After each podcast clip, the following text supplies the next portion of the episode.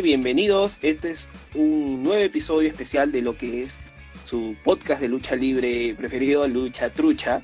Eh, estamos en una edición de entrevistas, como bien lo mencionamos eh, anteriormente, el tema de hemos tenido entrevistas con luchadoras y luchadores profesionales, los cuales son Stephanie Baker, que es justo es compatriota de nuestro invitado especial de hoy, eh, ella, estuvo está en, la empresa CMLL.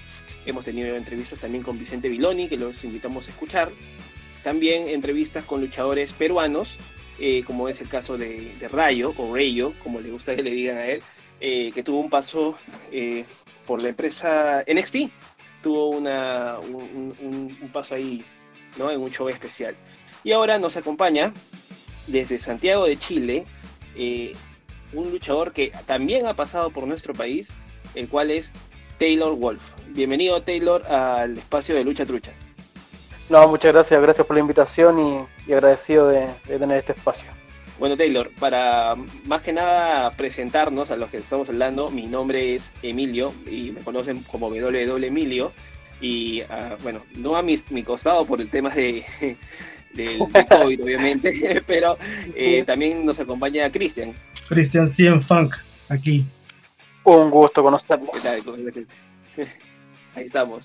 Eh, bueno, eh, más que nada, también invitar, invitarte a ti, Taylor Wolf, para que conozcas nuestras redes sociales, invitar a la gente que nos escucha. estamos actualmente en Twitter como Lucha Trucha P, estamos en Facebook y también en Instagram como Lucha Trucha Podcast. Y también pueden escuchar todos los programas que, venimos grabando a través de las plataformas de streaming como son Spotify, Anchor, eh, Google y Apple Podcast. Bueno, pues este, bueno, eh, Tyler, ¿qué tal? Un gusto. Dime, eh, bueno, Taylor, Taylor. Taylor. Taylor, disculpa, a veces que a veces un loco del inglés y tú sabes que Taylor, Taylor y... Ok, en serio, en serio, suele pasar, suele pasar. Eh, cuéntanos un poco sobre ti. Eh, eh, cuento, quizás muchos de nuestros oyentes no, nos, no, no, tienen, no, han oído mucho de ti. No sé si nos, te puedes presentar un poco. Un pequeño resumen. Bueno, obviamente ya lo dijeron, soy Taylor Wolf, luchador profesional chileno. Llevo 11 años de carrera profesional en la lucha libre. he estado muchas veces en Perú. He estado por todo Sudamérica, he vivido en México, estuve por Estados Unidos, participé de un tryout de WWE en el 2018. Eh, deportista de toda la vida. Cuando antes de entrar a la lucha libre yo hacía, era profesor de judo, hacía muay thai y logré pelear en artes marciales mixtas en la jaula. Así que siempre ligado al deporte. Muy bien, muy bien ahí ahí Taylor. Sí, justamente como lo mencionabas, eh, hemos hecho una especie de investigación de, también de tu carrera y vemos que has tenido parte de la carrera eh, en Perú, ¿no? Que justamente, como sabrás, el podcast, eh, nuestro podcast es de Perú, ¿no? has tenido algunas, algunas luchas en, en LWA y en Imperio Lucha Libre, ¿no? Dos años después. Cuéntanos, ¿cómo, ¿cómo fue tu... En, en Gladiadores también. ¿Cómo fue tu, experiencia en, el circuito? Vamos a ponerlos un poco, te la vamos a poner un poco complicada. Eh, si, te, pondríamos a comparar LWA, Imperio y Gladiadores, ¿a cuál de las tres empresas te gustaría regresar? Sin filtro, mano. Sí, ningún problema. Mira, lo que pasa es que, a ver, Perú fue el primer país que yo visité eh, en lucha libre, en tema lucha libre, fue el primer país que yo viajé a luchar fuera de Chile. Eh, mi primer eh, contrincante internacional en Chile, cuando yo ya me volví de México la primera vez en el 2011, mi primera prueba extranjera internacional fue con Caos, un peruano. Eh, y sí, ya, ya, a lo largo del tiempo fui creando grandes vínculos con todos y eso me llevó a estar en Imperio, en Gladiadores. Yo creo que uno tiene que ser súper sincero. Y por la actualidad que se vive hoy en día, eh, sin lugar a dudas que es Gladiadores. Gladiadores lograron hacer shows todos los meses. El año pasado lo que participé yo fue el torneo Gladiadores, que fueron dos noches seguidas. Eh, obviamente Imperio hizo algo enorme, gigantesco, y que por lo mismo, al ser algo tan grande, es muy difícil eh, volver a, vivir algo así, que no es imposible. Yo he sabido por ahí que andan en planes de querer hacer algo más, pero por lo que yo veo en la actualidad, sin lugar a dudas, volver a Imperio, o sea, perdón, volver a Gladiadores sería como una gran prioridad. Aparte es divertido y conozco a la gran mayoría de los que están ahí. Sí, justamente ahora que lo mencionas, eh, sí, tuviste un paso por Gladiadores y, te fue muy bien, ¿no? Porque más o menos repasando lo que fue esa noche, eh, tú venciste a, a, Mancilla, quien fue eh, la persona que, bueno, en el último aniversario se llevó la máscara de Apocalipsis, ¿no? Que también lo debes conocer. También tuviste unas, unas luchas con límite. Y bueno, llegaste a la final, ¿no? Que bueno, ganó Joan Stambos, pero pero igual, o sea, estuviste en la final de la primera edición del, torneo Último Gladiador y Oye, afortunado con ocho luchadores que son tremendos, que los conozco de hace muchos años y que afortunadamente y desafortunadamente ambas partes eh, fueron contra grandes luchadores, o sea, mi primera ronda fue contra Mancilla, después contra Límite, que lo conozco de toda mi vida luchística, y después un joven y hambriento Joan Stambus que que no sé, me, hicieron que fuera un fin de semana maravilloso, la verdad. Fue muy buena experiencia, muy, muy enriquecedora. Sí, y además tuviste ahí también acompañado de tu compatriota eh, Alejandro Sáez, ¿no? Más conocido como XL. Él también creo que estuvo también un paso de imperio también. Sí, eh, Límite, eh, XL, yo ¿Quién más? Bueno, eh, es que eso, como que varios tuvimos harta, o sea, tuvimos un paso por Imperio, así que, así que, no sé. También estuvo en el LWA, el XL fue campeón máximo de allá, así que hace unos años atrás. Eh, ¿Y en qué, en qué, bueno, me dijiste que estuviste en, en Imperio, pero en cuál, bueno, hubo varios imperios, hubo como que tres o cuatro, si no recuerdo. ¿En cuál estuviste? Estuve en el primero. Participé en, la, en el Coliseo eh, Divos, Divos, Sí, Divos, perdón. Eh, estuve en ese, en el primero, y luché contra Matt Seidel. ¿Qué tal la experiencia luchar con, bueno, un luchador de renombre como Matt Seidel?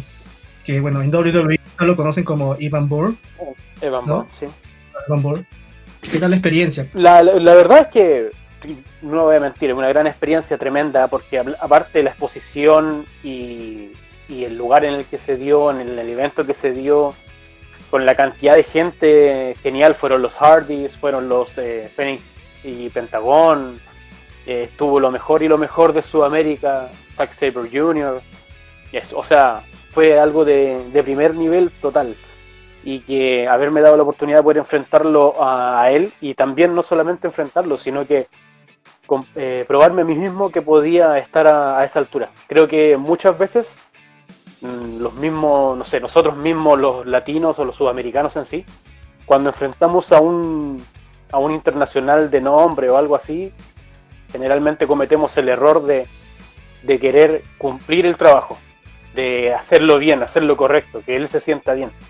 Y eso de repente a uno no es bueno, porque mm, uno se tiene que probar, uno se tiene que demostrar que uno puede estar al nivel de ellos. Y a eso yo fui a luchar contra él. Es decir, que ya está bien, él estuvo en WWE, no sé, ha luchado frente a millones y millones de personas eh, por televisión, miles de personas en vivo, hasta en Japón, campeón en todos lados. Pero eso no quiere decir que sea diferente a mí, que yo también puedo hacer mi trabajo. Por algo quiero hacer esto, porque es, la, que es lucha libre. Y por, afortunadamente salió genial, fue escogida junto con otras par más de, que estuvo, estuvieron esa noche, que fueron, fue escogida como de las, de las mejores de la noche. Así que no, totalmente agradecido por la oportunidad y saber que la aproveché al máximo. Claro, todos, todos recordamos esa noche porque eh, fue una noche bien larga, ¿no? Se, le conoce en el mundo de la lucha peruana como imperiomanía. Sí, no, creo, eh, o sea, yo hice mi lucha y pasó un momento y me fui. Afortunadamente tenía mi, mi avión cerca de las 1, 2 de la mañana. Eh, y creo que todavía seguían luchando a esa hora. todavía no terminaba. Sí, duró hasta la una y media, me parece. no, sí, fue una maratón. Pero yo siento que en parte igual creo, creo, o sea, como, como fans, si lo veo como fans, sacrificarse un día por haber visto ese tipo de show, en ese tipo de calidad y con la gente que estuvo arriba del ring, eh, yo creo que lo paga totalmente. Definitivamente, definitivamente valió la pena, ¿no? Eh, sobre todo en un, en un público que ya se había dado por perdido en realidad, ¿no? El público peruano eh, tuvo su, su, época de cachascán, como se les conoce, y, de lucha libre, eh, muy buena por los años 70. Eh, justamente tuvimos, tuvimos este, bueno, el honor de tal vez conversar con, con, un par de exponentes de esa época, pero, pero de ahí desapareció. Y lo que hizo Imperio, ¿no? se le conoce como que muy arriesgado. Fue, fue bastante arriesgado lo que hizo Imperio, pero fue muy bien. Definitivamente. Sí, sí, yo creo que es arriesgado, pero creo que fue muy necesario. Muy necesario. Sí, sí, se expuso, se expuso bastante a los luchadores. contra luchadores internacionales, ¿no? Yo recuerdo que estuvo Max Seidel, Zack Saber Jr., Carlito, o sea, hubieron bastantes luchadores y, se, se, vio a Perú con diferentes ojos, ¿no? Que, que, es muy bueno porque, porque es un país que, que, le faltaba bastante lo que era lucha libre y que ahora pues eh, todavía le sigue faltando, pero ya por lo menos se le menciona a Perú dentro del circuito sudamericano. Exacto, sí, no, totalmente. Y también el, mismo trabajo que han hecho los chicos gladiadores. claro, definitivamente. Ha sido, pero las dos contrapartes. Uno fue la, apuesta gigantesca que se atrevió a romper todo y Gladiadores esa apuesta que hizo que la gente se siguiera encantando de, esto.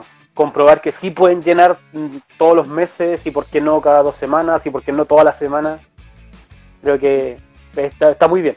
Sí, es algo difícil, ¿no? Eh, bueno, la, apuesta de Gladiadores, que, que fue de manera mensual, le fue muy bien. y le sigue yendo bien y, para qué, o sea, fue arriesgado, pero a buena hora dio buenos frutos, ¿no? Que es que la gente te pega a los personajes y, bueno, ahora todas las, todos los meses tienen solado prácticamente, ¿no?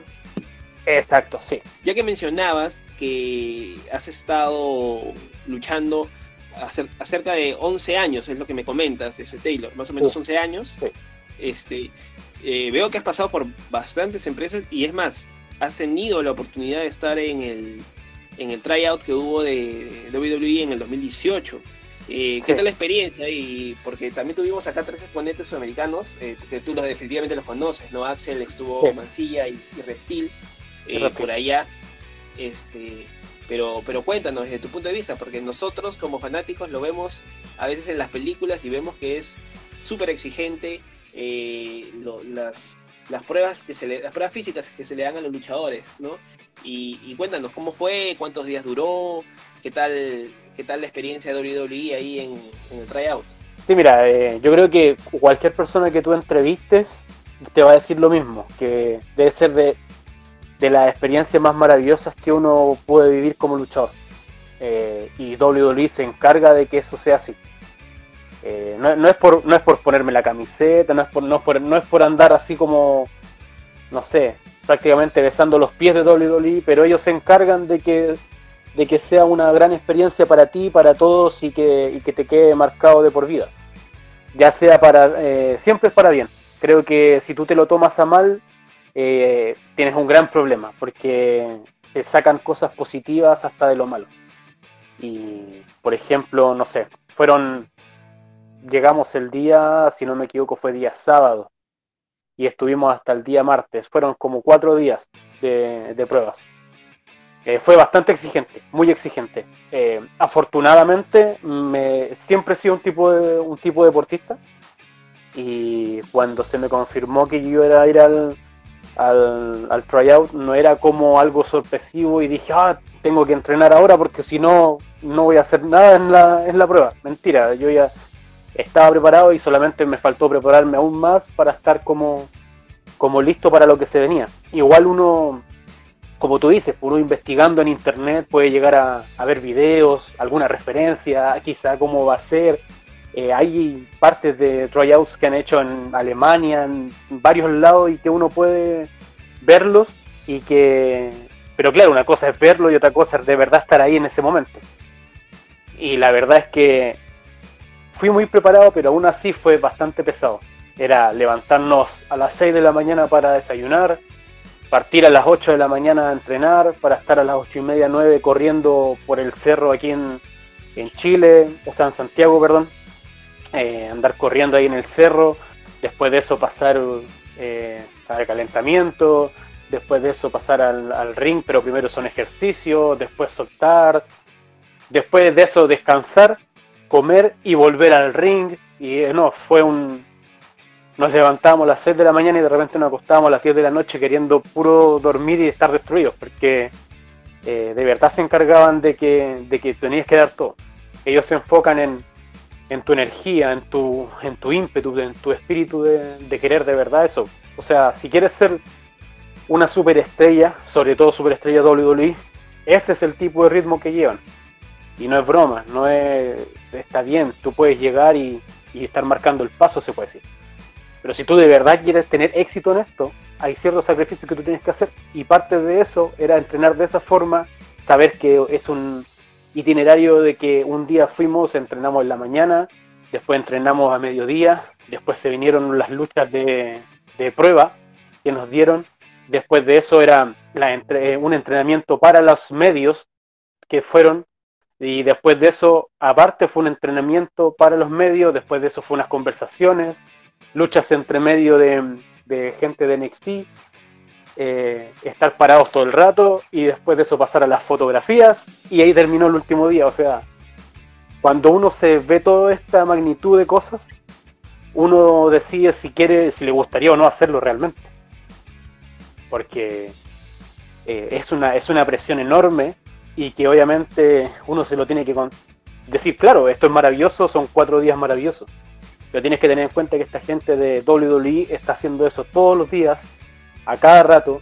Y eso es gente normal. Imagínate una persona que ya es campeón, que ya tiene exposición, que, tiene que andar viajando, que para acá, que para allá, que súbete al ring, después bájate porque tienes que viajar para hacer otra cosa.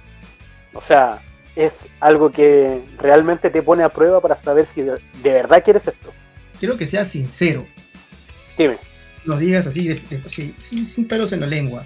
¿Tú por qué crees que la WWE volteó su mirada a Chile y no a otros países de la región? Porque ha hecho tryout en Chile. ¿Por qué crees que el nivel del luchador chileno destaca sobre otros? Ya que, como verás, hay varios luchadores de tu país que están en tanto en CMLL, en WWE, en, en, Japón. ¿Cuál es tu opinión al respecto? Yo creo que el, el, éxito se hizo a nivel país.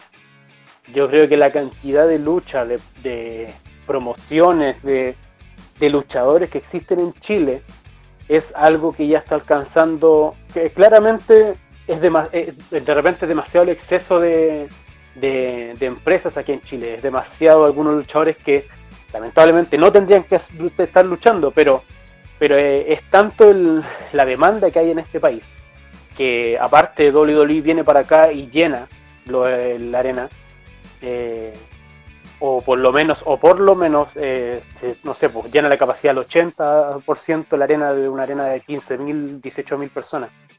Entonces, el interés de, yo creo que fue por eso, porque vieron que era un mercado tan grande y la respuesta de la gente es tan grande que decidieron hacerlo en Chile, que es que Chile es el país que está más lejos, no es un país barato, es, es caro Chile. Y aún así decidieron traerlos a todos, porque WWE corre con todo, absolutamente todo. De cómo te vienes para acá, cómo te devuelves, qué es lo que comes, qué no comes, todo. Ellos lo corren, todo. Y, o sea, para haberlo hecho aquí en Chile es porque definitivamente les interesa el mercado. Y es porque en parte yo creo que también el nivel que se ha demostrado y la exposición que han tenido muchos luchadores chilenos en el mundo, como dices tú, también hace que tú mires, es como por ejemplo, ¿para qué van a hacer un, un tryout en México, siendo que en México ya tienen dos empresas enormes, tienen grandes luchadores, que no que ya sobrepasan como ese nivel ya de, no sé, no es necesario eh, hacer un tryout en ese país. Eh, en cambio ya tienes acá en Sudamérica. Y en Sudamérica, hoy por hoy, eh, no, es, no, es, no lo digo de algo malo, sino que es por el momento en el que está pasando. hoy por hoy Chile debe ser el país que eh, no sé, debe llevar como el primer lugar en cuanto a lucha libre en Sudamérica. Y me lo han hecho saber gente de afuera. Eh, afortunadamente he viajado mucho. Afortunadamente. Y me he dado cuenta que mucha gente del extranjero, eh, gente de Estados Unidos, gente de Europa, gente que es de medianamente de nombre, o sea, Me sorprenderían de algunos nombres de gente, obviamente no los puedo decir, pero de gente que, que me ha dicho, ¿sabes qué? Me gustaría ir a Chile, no solamente luchar, sino que les gustaría venir a entrenar. Entonces, como, de repente es como, ¿cómo se puede decir? Abrumador, porque uno mismo, no sé, nunca se lo creería, o no sé, no, creo que los mismos chilenos no creemos en la posición en la que estamos hoy en día, pero yo les digo a todos que, que no solamente los chilenos, esto es también los peruanos, argentinos, brasileños, bolivianos, todos están siendo mirados, todos están viendo, todos lo están viendo con ojos ya serios. Ya no es solamente ir a conocer un país, ah, voy a ir a Chile porque me parece que es raro que haya luchar en Chile, así que voy para allá. No, ahora es porque realmente quieren luchar. Realmente Imperio logró eso allá en Perú. Que luchadores extranjeros dijeron, oh, quiero ir a Perú a luchar, no solamente por la experiencia, sino que porque estoy viendo que hay buen material y hay buenas cosas con las que trabajar. Brasil lo mismo. Pero yo creo que hoy por hoy Chile en ese sentido es como lo más completo que hay. Tiene sus malas cosas y, cosas que arreglar, como todos.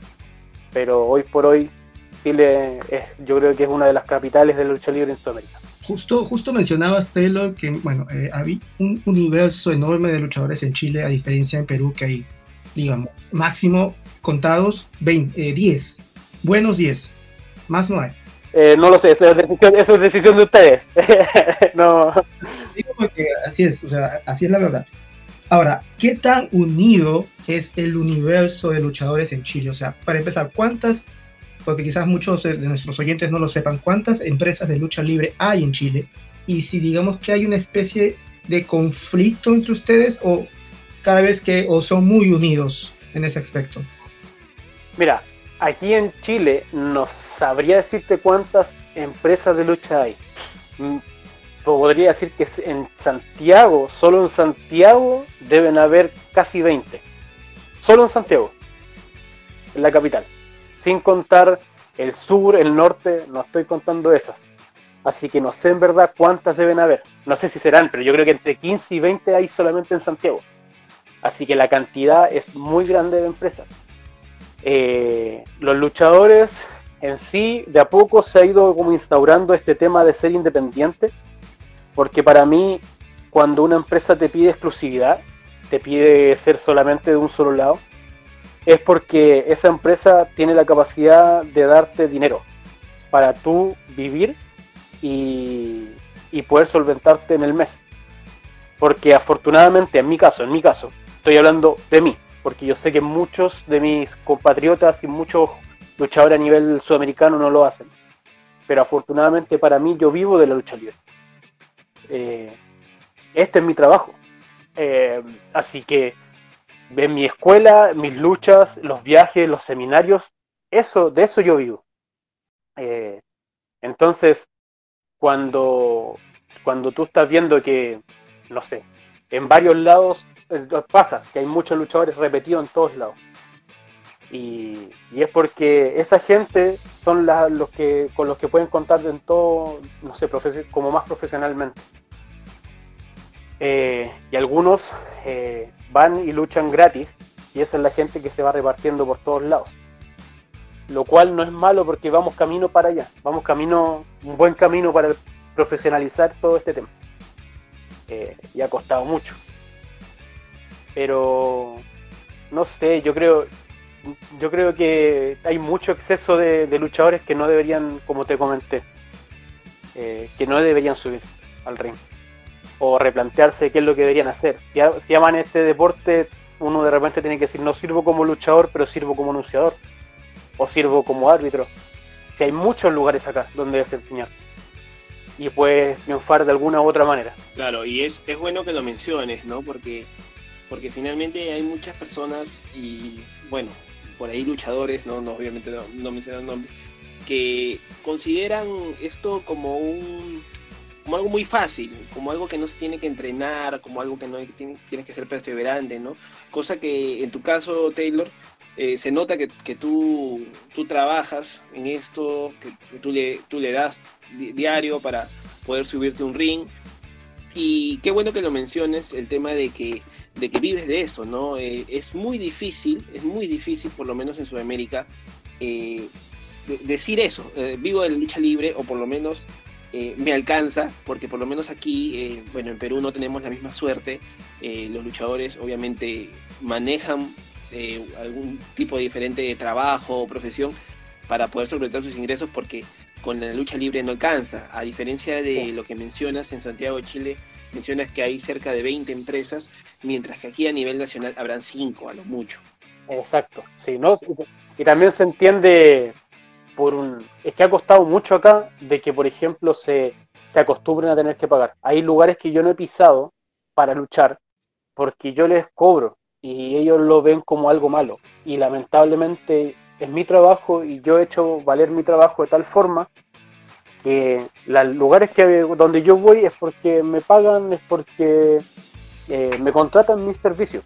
Y, y, eso también ha costado acá, meter en, en la cabeza que, esto es un trabajo para cualquier otro, no solamente para mí, para cualquier otro.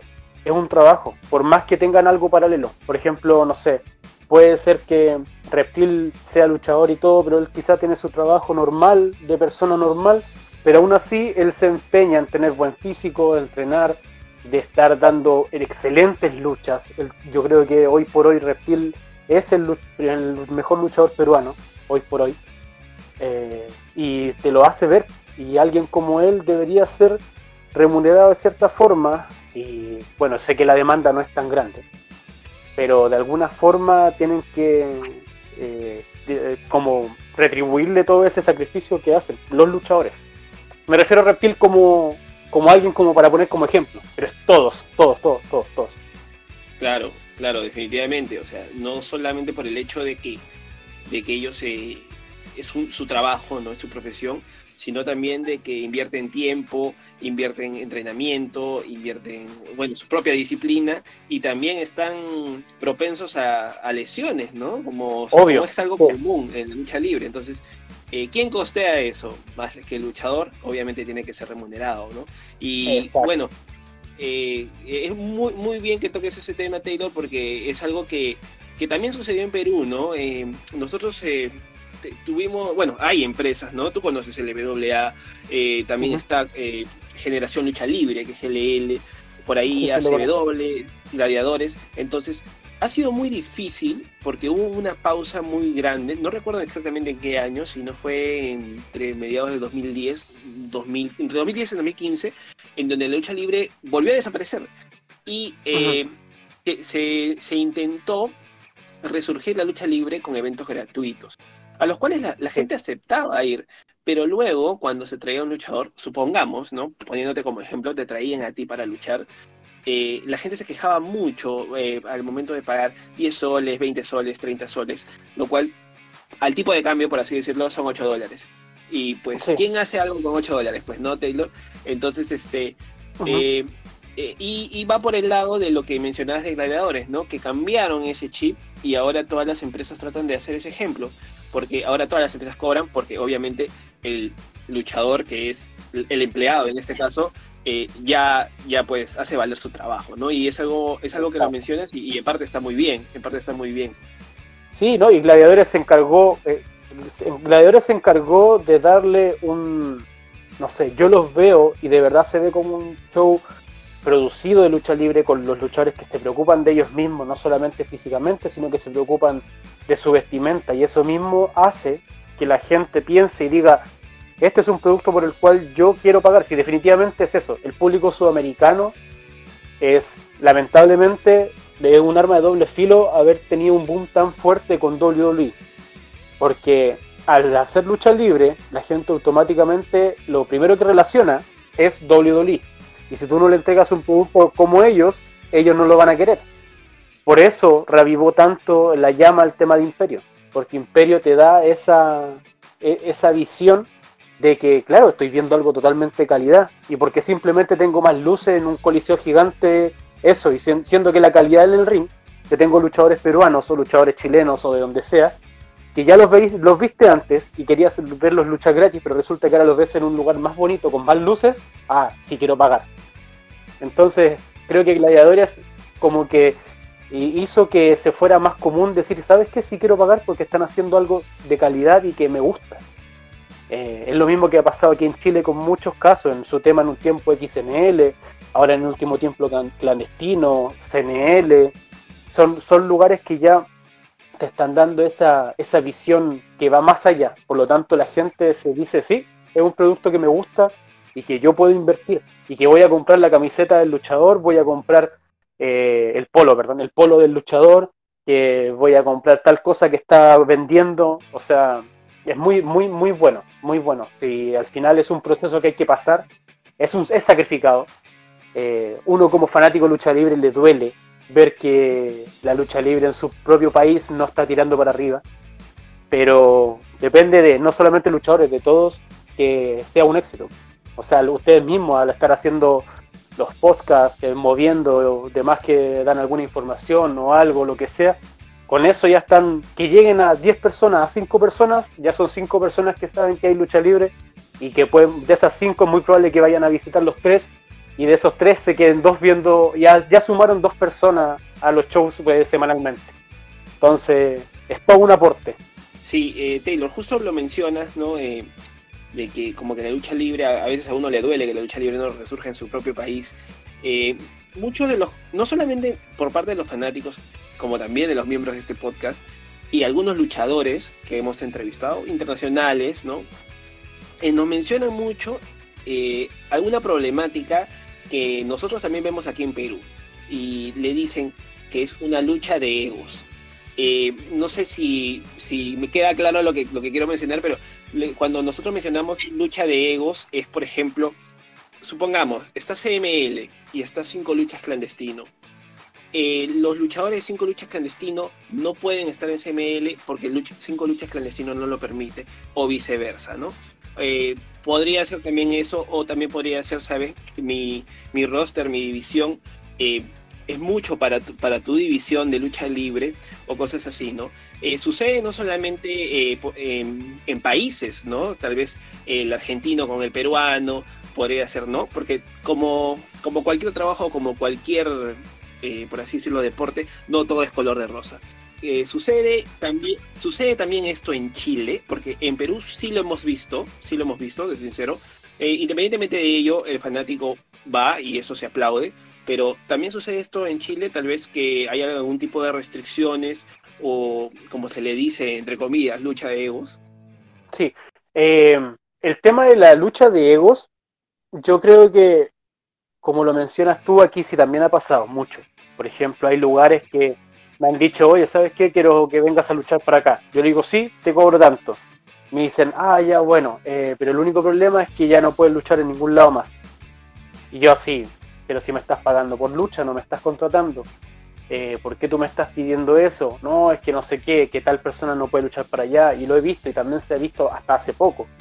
Eh, todavía se da ese caso. Eh, pero creo que ese es un pensamiento que no puede ser por lo que te digo. Si no es una empresa tan grande que pueda contratar y dar, no sé, un sueldo definitivamente que pueda decir, ¿sabes qué? yo he generado tanto por, dinero al mes por la lucha libre. Si me pagas tú eso o me lo subes, yo me quedo contigo exclusividad. Si tú me ocupas para un show en un mes, es tu problema, pero me pagas el dinero que me tienes que pagar al mes. Eh, yo creo que eso no, acá también se ha visto mucho, pero de a poco se va borrando. Eh, el ego tiene que existir. Lamentablemente la lucha libre se basa de, de personas ególatras. El que diga lo contrario está absolutamente mal. Eh, la cosa es cómo saber manejarlo y en qué momento ser. Yo, por ejemplo, soy muy distinto a Taylor en el ring que bajo del ring. Soy muy distinto. Eh, no soy la persona más humilde del mundo, pero yo entiendo que abajo del ring yo no tengo por qué ser eh, alguien que pase a llevar, porque yo entiendo que tengo que tener buena con todas las personas, de llevarme bien, no ser amigo, pero sí eh, llevar bien esto porque definitivamente es mi trabajo y yo sé que si en algún momento yo necesite, quizá tú me puedes ayudar, o al revés, si tú necesitas, quizá yo te puedo ayudar, y ese es el pensamiento que hay que tener. Arriba del ring nadie me gana, soy el mejor, lo que tú quieras, pero abajo del ring es el problema. Eh, y, no, y si por ejemplo tú decides como luchador estar en un solo lado, es tu problema, tu decisión, pero no te pueden imponer.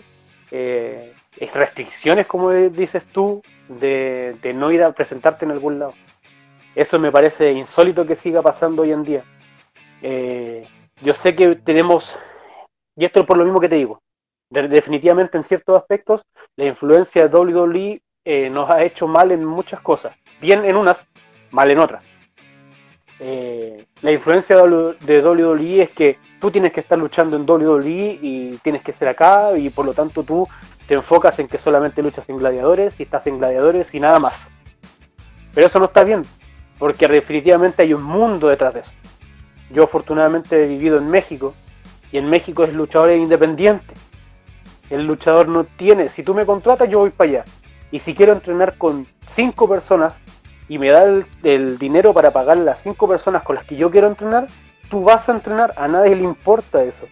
Eh, en Estados Unidos es lo mismo. Si yo quiero ir a luchar acá, allá, al otro lado y tú me contratas y resulta que los promotores se tienen mala, pucha, mala suerte que se tengan malas. Si definitivamente en un lado tú me quieres vetar, por así decirlo, o borrar porque yo trabajo con cierta persona, mala suerte porque esta persona me está pagando. No, es que yo también te puedo pagar, pero es que no, no puedo estar eligiendo entre las dos personas porque al final eh, es un trabajo. Si yo estuviera nuevamente en una, en una empresa que me pague, no tengo ningún problema. Pero resulta que aquí yo me tengo que buscar mi dinero, yo tengo que hacerme mi, mi, mi dinero para vivir en el mes, para, para, no sé, mantener a mi familia, qué sé yo, lo que sea, darme mis gustos, qué, sé yo. Eh, yo tengo que tener el derecho de mí, de yo luchar donde yo quiera. Y más aún, si por ejemplo no te pagan. Si no te pagan, si no hay un algo de por medio, más todavía debes ser capaz de poder luchar en todos lados. Que te digan, no, es que si tú entrenas en LWA no puedes ir para tal lado. Es mentira, porque si yo te estoy pagando a ti, puedo pagarle al otro.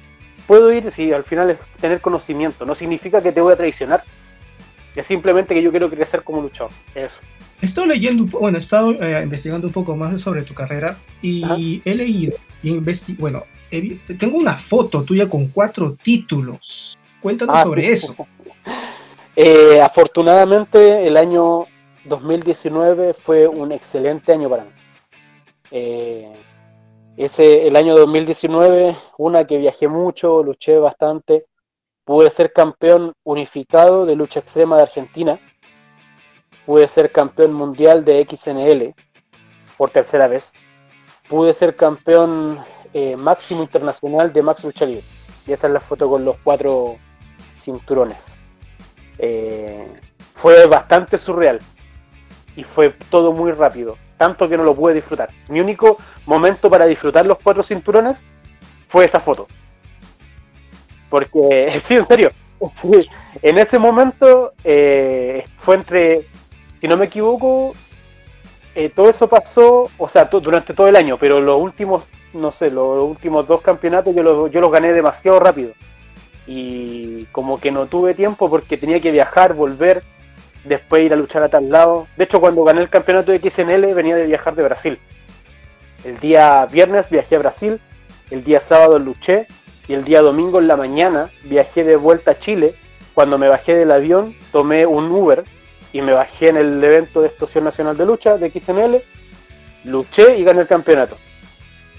Entonces como que en ese, en ese, como que en ese periodo estuve así, viajando, que bajando que acá, aparte yo tengo mi escuela, por lo tanto al otro día, lunes, tuve que ir a hacer entrenamientos y después el martes y después y así, y después, si no me equivoco, el otro fin de semana tuve que viajar para Argentina y así fue, pero de loco ese tiempo. Por eso digo que no lo disfruté, solamente esas fotos. O sea, fue algo muy efímero, se podría decir. Es que fue como muy rápido y bastante surreal porque jamás lo hubiera pensado. De repente me estaba sacando la foto con cuatro cinturones y como que, no sé, decía, esto lo estoy haciendo yo, esto lo tengo yo. O sea, en, tres lugares distintos tengo cuatro campeonatos que están eh, que están confiando en mí para, hacer la cara de, de esos lugares al mismo tiempo. Entonces como que, no sé, fue como bastante surreal. justo como mencionas, uno de los títulos es de lucha extrema. Sí. ¿Qué ha sido lo más extremo que hayas hecho en una lucha de este tipo, no? O sea, ¿qué es lo que te ha pasado al más extremo? Entonces, que esos, esos tipos de combates son algo diferentes. Ah, sí. Bueno, de partida, el, la empresa se llama Lucha Extrema, pero no, tiene, no hacen nada de lucha extrema. O sea, tienen su momento, pero no es como una empresa de violenta. Pero sí he hecho muchas cosas en mi carrera, eh, de las cuales me arrepiento. Ahora, que yo lo veo, que hay, hay muchas cosas que yo hice que me pudo haber pasado algo muy grave, desde, desde tener alguna lesión muy grave, cortarme alguna parte, quemarme o simplemente quedar hasta en una silla de ruedas o peor. Entonces no, eh, he hecho muchas cosas. Eh, definitivamente, no sé. Eh, quizás no para los ojos de la gente sea tan peligroso. Pero yo lo analicé y una de las cosas que yo hice fue, pero muy estúpida.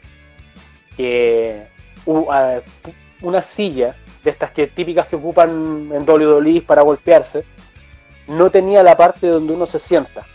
Era como el puro marco de la silla, nada más la pura estructura de la silla. Entonces se envolvió en alambre de púa la parte donde uno se sienta, porque no existía. Entonces toda esa parte se cubrió toda con alambre de púa. Y, en el, y Bondi, Perfecto Bondi, que es un luchador chileno, me aplica un, un, DVD, Dead Body Driver, encima de esa silla. La silla estaba de tal forma amarrada que no se movió, ni se rompió ni nada. Eh, quedó estática. Lo único que se dobló fue el, respaldo de la silla. Pero la silla quedó ahí. Y me dolió. Ya, pasó. Y de repente veo el video de la repetición de ese momento. Y tenía a muchos de mis compañeros en ese momento de XNL retándome y reprochándome lo que yo había hecho, de que cómo podía ser tan irresponsable, que me puede haber pasado aquí, que allá, yo así, pero ¿qué están hablando si no, no me pasó nada? Me dolió, pero no me pasó nada. Y cuando veo el video, la parte del respaldo que se dobló, dos, dos fierros quedaron parados, uno al lado, así paralelos obviamente, de la silla, de la, de la parte de las patas de la silla, quedaron hacia arriba. Si yo fallaba por un centímetro para cualquiera de los dos lados, eso se hubiera incrustado en mi espalda.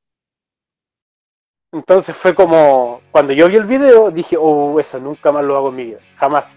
Porque de verdad fue pensé que iba a ser, eh, eh, no sé, se vio bien, la gente reaccionó, pero realmente exponerme de esa forma por, una lucha no lo vuelvo a hacer más. Así como también he caído en fuego, eh, he caído en tubo fluorescente, tengo mi espalda marcada con muchos, con muchas, con muchas cosas que me han pasado. Me, han, me han tirado de una garra de esta Chokeslam de como de 4 metros de altura una mesa en el suelo. Entonces he hecho bastante estupideces, como pueden ver. Una vez hice un Spanish, un Spanish Fly, donde las dos, los dos que estábamos ahí eh, estábamos envueltos en alambres de púas. Entonces, cuando caímos no fue, no fue agradable porque obviamente íbamos envueltos en alambres de púas, los cuerpos, entonces íbamos abrazados en alambres de púas y fui, caímos al sol. Bueno, tú mencionabas durante la entrevista que, bueno, me imagino que tú, eh, te, bueno, te apasionó la lucha libre como muchos, quizás después de haber visto alguna pelea en WWE, pero durante la entrevista, como mencionaba, he notado que tienes ciertos, ciertas opiniones no, no muy favorables sobre esa empresa, pero digamos, ¿es tu sueño llegar a WWE? Eh, sí, o sea, yo creo que el luchador que no diga que su sueño es estar en WWE es un mentiroso. Es un mentiroso es mi sueño. Yo creo que eh, me gustaría mucho, me encantaría, eh, me gustaría trabajar con ellos, me gustaría que eh, en cualquier lado me dieran una sola oportunidad y si me la dan ellos sería maravilloso. sin lugar a dudas yo, yo trabajaría con ellos. Y me refiero a que obviamente no tengo comentarios tan favorables con ellos porque son un bien y un mal dentro de la lucha libre, pero para nosotros como, como producto eh, luchístico, por así decirlo. Que obviamente a eso es lo que debemos apuntar, pero es demasiado enorme lo que es WWE. Es una empresa demasiado gigante que es como que cualquier bebida quiera, refresco quiera competir contra Coca-Cola. Es así, pero es algo totalmente abrumador. Eh, o contra McDonald's, qué sé yo. son imperios esos, literal. Literales son imperios de, de todo. Eh, y yo creo que sí, me, me encantaría. Me encantaría trabajar con ellos y poder estar ahí en WWE. Lo, lo, cual la puerta no está cerrada, eso es lo interesante. Claro, además como lo, como lo mencionas y según lo que nos has dicho, es que tu agenda es recontra recargada y no habría diferencia si estás en WWE o lo manejas como ahora, ¿no? Solamente que va a cambiar el dinero en la cuenta bancaria. Exacto, sí, sí, obviamente, y que no me tendría que preocupar tanto porque sé que el cheque va a llegar a fin de mes. Pero sí, afortunadamente, afortunadamente tengo una agenda muy, muy ocupada. Que lamentablemente todo lo que está pasando hoy en día eh, eh, se ha visto en frenado. Pero eso deja de ser que, por ejemplo, en las me voy viajando y consiguiendo creo que un luchador también si se tomar ese tiene ese siguiente paso que es internacionalizar su carrera eh, durante mucho tiempo se ha visto como que viaja es como, algo así es enorme es como no sé vamos a poner un, cualquier caso no sé de Perú ah mira fue a Chile a luchar qué bueno y que no sé qué de, de partida eso no te hace luchador internacional no te hace nada solamente fuiste a luchar a otro país y nada más eh, pero realmente ser un, no sé, estar luchando por todos lados y estar acá y estar allá y que te llamen y poder desempeñarte de una gran manera, eso, eso, es, eso es tener en parte éxito. Cualquiera viaja y lucha en México, por así decirlo. Pero realmente hacerlo bien, realmente que te llegue un premio por eso. Yo, por ejemplo, allá en México llegué a ganar una, una cabellera en una lucha de jaula perdí mi cabellera en una, en una rivalidad allá en México, entrené con grandes, luché contra grandes. Eh, obviamente la carrera de Stephanie Baker también es enorme y, me, eh, pues, estoy muy feliz por ella porque ella es amiga mía.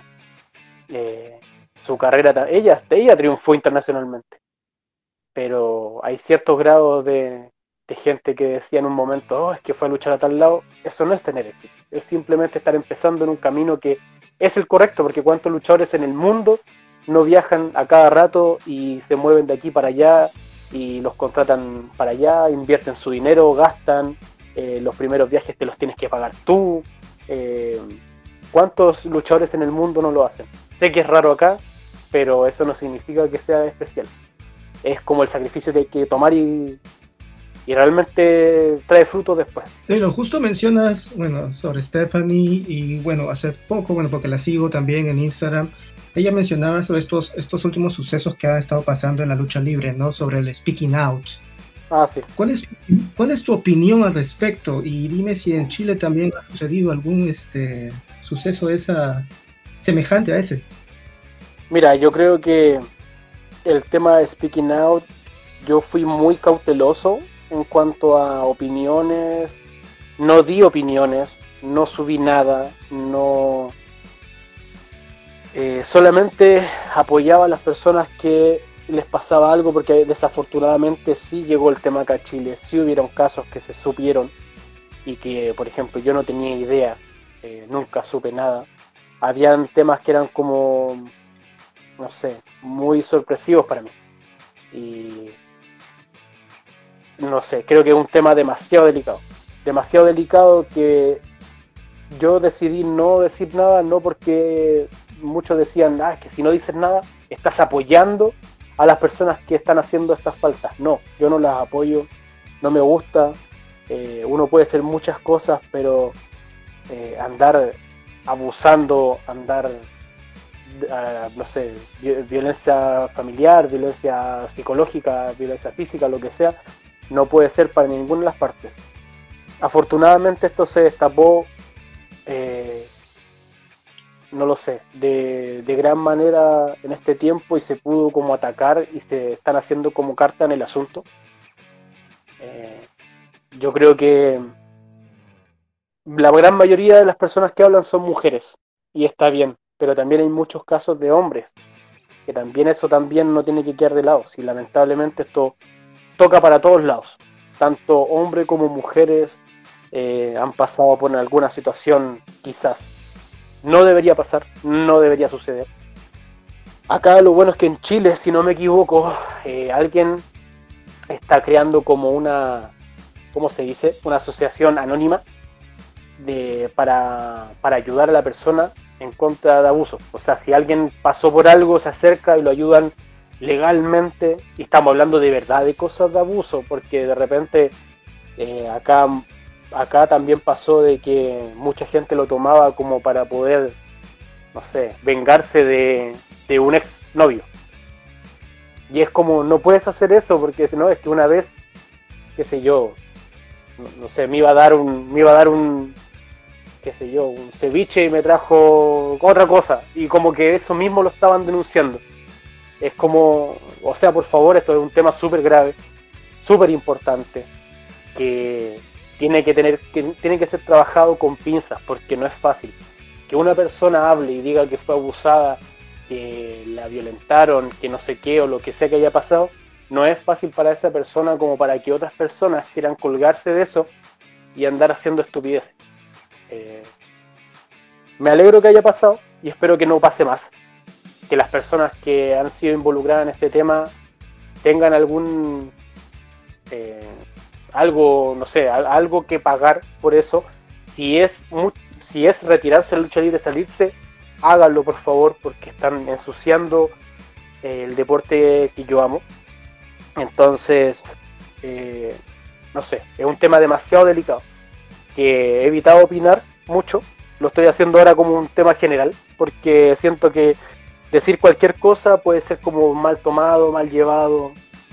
Y como te digo, es extremadamente delicado esto. Claro, en realidad sí estás en lo cierto, Taylor. Y bueno, ya yendo más que nada por otro tema y ya eh, yendo por la parte final de la de esta entrevista, ¿no? Que, en sí nos has brindado bastante información. Eh, ah, hay una pregunta que yo siempre que yo siempre le hago a los luchadores porque es, es como que eh, el bicho es tengo que hacerla, ¿me entiendes? y, y es este tú tienes bueno, ahorita ahorita tu nombre, tu nombre es Taylor Wolf, ¿no? Tu nombre de luchador pero anteriormente ha sido Atlas. Eh, dime, ¿a qué se debió el cambio? ¿A qué se debía el cambio? ¿A qué se debe el cambio eh, de Atlas a Taylor Wolf? ¿Fue una decisión tuya? ¿Por qué Taylor Wolf? ¿Y por qué Atlas? Bueno, al comienzo, ¿no? Me gustaría saber. ya, cuando yo estaba, cuando recién empecé en esto, yo llevaba seis meses entrenando lucha libre. Pero por mis bases deportivas fue muy fácil para mí avanzar y empezar a tomar como lo básico y poder defenderme eh, en cuanto a lucha libre. Entonces cuando llega una vez que hubo un evento, una semana antes se me acercan las personas encargadas de ese tiempo y me dicen, ¿sabes qué? Tal persona se bajó del show, no va a ir. Necesitamos que tú cubras ese puesto. Y yo así, ya, pero no tengo ni nombre, ni, ni equipo, ni nada. No sé, la próxima semana tienes que estar y eso. Entonces yo estaba pensando y entre eso yo en ese momento, en ese lugar donde yo estaba, yo, donde yo empecé en Máximo Combate Lucha, MCL, eh, cuando yo comencé ahí, era de los tipos que era grande. Siempre he sido físicamente, en ese momento, no sé, era como, porque venía del judo, venía de hacer todo, entonces eh, físicamente era un poco más grande de los demás y fuerte. Y ellos me dijeron, no sé, lo único que queremos es que seas como un Lesnar de, de acá. Yo decía, ah, ya, bueno, ya, muy fácil la pega porque tengo que prácticamente casi copiar eh, las actitudes de Lesnar y que aparte me gustaba en ese periodo. Es como para comenzar, siempre uno tiene una base muy ridícula y, y, como que uno va evolucionando y cambiando, pero en ese momento dije, ya, tengo que tomar a Lesnar, pero ¿cómo me llamo? Y estuve toda la semana buscando cómo llamarme y de repente estaba en mi casa viendo la competencia del hombre más fuerte del mundo en ESPN. y me acuerdo que yo estaba viendo ahí y se fueron a comerciales.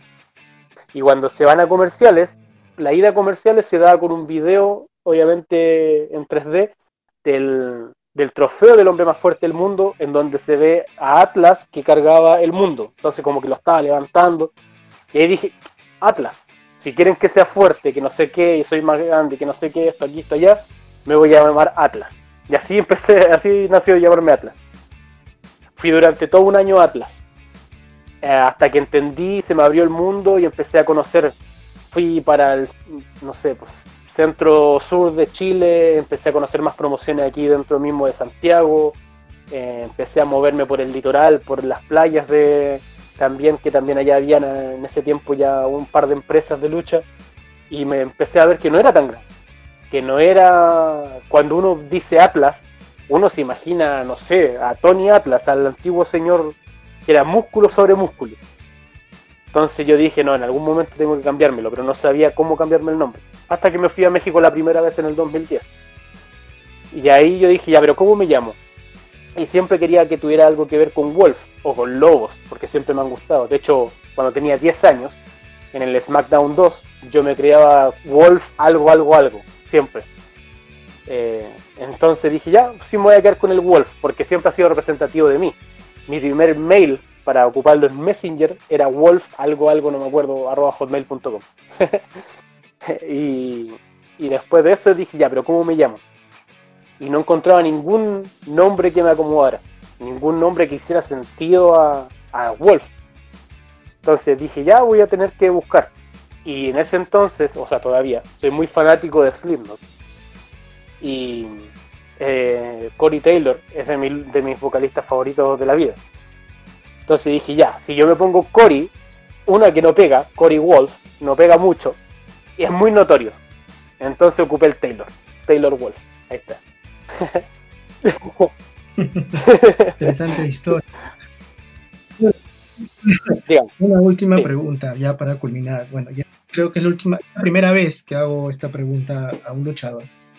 Yo sé que es muy prematuro hacerte esta pregunta, ya que te quedan muchos años de carrera, pero el, tú sabes que siempre llega el día final, ¿no? En el sentido de en la vida de un luchador.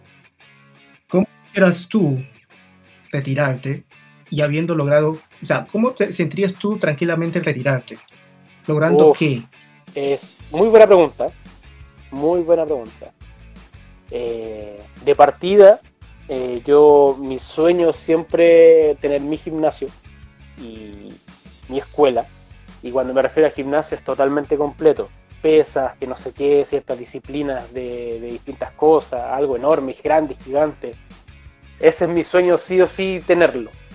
Pero si tú me dices así como verme de mi carrera, yo creo que uno siempre va a esperar haber logrado todo lo que lo más posible.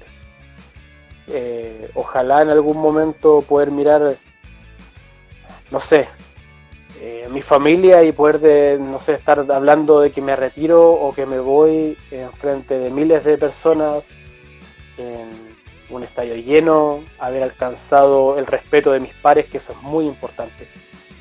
Yo creo que si alcanzo el, respeto de mis pares, de la gente con la que yo estoy al lado, independiente de la compañía que sea, puede ser WWE, puede ser New Japan, puede ser una empresa aquí en Chile, una empresa en Perú, da lo mismo donde sea, pero si yo me, logro tener el respeto de mis pares y el mundo y que, esa, que mi carrera sea capaz, porque uno, por ejemplo, uno de repente dice, quiero ser inmortal, ¿ya? Pero ese, ese ser inmortal tiene que ver con algo eh, metafórico. Porque obviamente jamás nadie va a ser inmortal a menos que junte las siete esferas del dragón y sabemos que eso nunca va a pasar. Entonces, eh, ser inmortal para mí quiere decir que quede en la memoria de mucha gente. De llegar a un punto en donde tú dices, tú sabes que la memoria de Rick Flair no se va a morir. Tú sabes que la memoria de Eddie Guerrero no se va a morir. Tú sabes que la memoria de Stone Cold no se va a morir. El Undertaker muchísimo más no se va a morir, nadie lo va a dejar que se muera. Siento que ahí es cuando, eh, si llego a alcanzar eso, que es muy, muy difícil, estoy hablando de palabras absolutamente mayores, siento que ahí me moriría totalmente pleno o retirarme, en su caso, obviamente, dependiendo de lo que pase. Si me retiraría y todo, eh, si miro para atrás y digo, tengo el respeto de mis pares, logré que la gente me recordara por X cosas, eh, que esta persona yo sé que, no sé, sé que mi memoria va a quedar de aquí hasta todo el resto de la vida, o sea, cuántos años han pasado y la memoria de Bruno San Martino sigue, eh, cuántos años han pasado y Saint todavía sigue sonando, entonces, eso para mí sería como el retiro ideal, sentirme bien conmigo mismo. Qué, buena respuesta, qué buena respuesta, la verdad no me, esperaba lo que me dijiste. este, eh,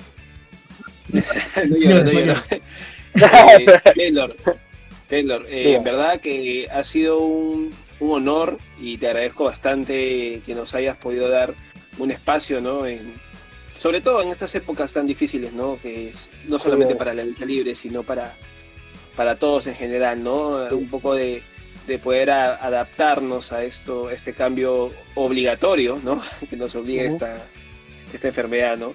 Eh, bueno, Taylor, este, muchas gracias, muchas gracias por tu, por tu tiempo y, cuéntanos, ¿dónde, ¿dónde te podemos encontrar en tus redes sociales? Ah, sí, bueno, Facebook, Taylor Wolf, eh, YouTube, lo mismo. En Instagram me pueden seguir en Taylor Wolf-PW, perdón. En, Instagram soy, no, perdón, en, en, Twitter soy I am Taylor Wolf, M Taylor Wolf. Eh, y eso, esas son mis redes sociales que manejo eh, actualmente. No soy muy, lamentablemente no soy tan tecnológico, así que es lo que con lo que me puedo manejar. Taylor, una, una última. Eh, un, mensaje, un mensaje para todas esas personas que actualmente, bueno, son jóvenes o, más niños y que quieren ser luchadores. ¿Qué mensaje le darías a estas personas o a estas personas que, actualmente están entrenando para ser luchadores profesionales? ¿Qué, ¿Cuál sería tu mensaje? Uh, eh, mi mensaje es simplemente que están, están metiéndose en un mundo muy difícil, muy difícil. Eh, que si bien trae mucha felicidad, el camino entre medio a veces tiende a ser muy oscuro. De verdad. Se los digo yo que he tenido que pasar, ni siquiera soy tan, tan, tan experimentado y he tenido que pasar millones de cosas. He tenido que estar sobreviviendo solamente comiendo coco, que es la fruta, nada más, durante dos días, tres días. Eh, en algún momento, eh, no tener donde dormir, donde nada y que si realmente después de pasar muchas cosas o realmente darse cuenta de que quieren hacer esto y que quieren definitivamente dar una carrera, háganlo en serio, tómenselo muy en serio.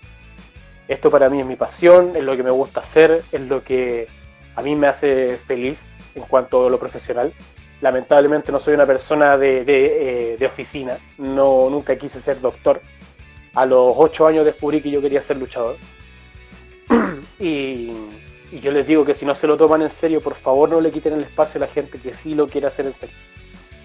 Dedíquense si quieren hacerlo como un hobby, como su partido de fútbol con sus amigos los domingos, háganlo, sí, tienen derecho a ser felices, pero no le quiten el espacio a la gente que de verdad quiere hacerlo. Claro, eh, justamente nosotros nos caracterizamos por, decir que somos un podcast eh, sin pelos en la lengua, entonces, más o menos en resumidas cuentas de lo que has dicho, es que hay que tener huevos para poder ser luchador. Exacto. Sí, sí, definitivamente. Hay que estar dispuesto a mandarse, como se dice acá en Chile, muchas cagadas, muchas, muchas. Eh, no, de repente tener que tomar decisiones muy difíciles que van a afectar a personas que están a tu lado. Vas a vivir traiciones, pero la, cosa es que tengas que estar fuerte y definitivamente eh, estar preparado para lo que se viene y que definitivamente si quieres hacerlo, o lo haces bien o no lo haces mejor. Claro, así es, Taylor. Bueno, eh, nuevamente gracias, gracias a ti y gracias a todos los a todos los truchos, que es como le llamamos a los oyentes nosotros, eh, gracias a todos los truchos que, que, nos han acompañado hasta, hasta este minuto, ¿no? y e invitarlos, invitarlos a que escuchen las otras entrevistas también que tenemos a luchadores. Eh, nuevamente muchas gracias Taylor, Taylor Wolf desde Santiago de Chile. muchas eh, gracias. recordarles también de que, bueno, las redes sociales, ¿no? Ahorita nosotros eh, Lucha Trucha estamos en Twitter como Lucha Trucha P, estamos en Facebook y en Instagram como Lucha Trucha Podcast y bueno, también en las plataformas donde van a poder escuchar esta entrevista y otras entrevistas que estamos en Spotify, Anchor, Google y Apple Podcast. ¿Qué dices? Y sí, quédense en casa. Cuídense, por favor, cuídense. Bueno, eso, eso, ha sido todo por hoy. Muchas gracias, Taylor. Y nos vemos o bueno, nos escuchamos en un siguiente episodio de Lucha Trucha Podcast. Muchas gracias. De ahí No, gracias a ustedes.